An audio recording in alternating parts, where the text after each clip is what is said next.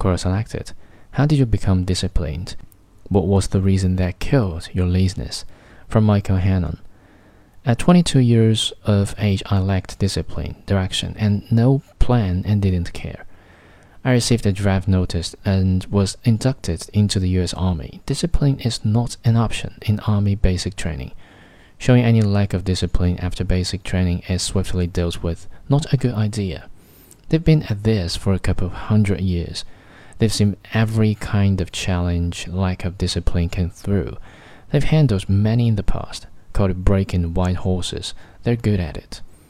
In the middle of my time of service, the President of the United States decided to send U.S. Army troops. I was swept into the developments to South Vietnam. Off we went, innocent, cocky, ready for some grand adventure. It took a very short period of time in Vietnam for me to realize there is something to be said for the discipline thing. It works. Definitely efficient. I quickly came to like discipline. I brought comfort in the storm. In the face of 10,000 years of demonstrating the social advantage of discipline, very few understand the advantage. Discipline is an advantage. Know the advantage. I like having an advantage. Then again, I may just be lazy.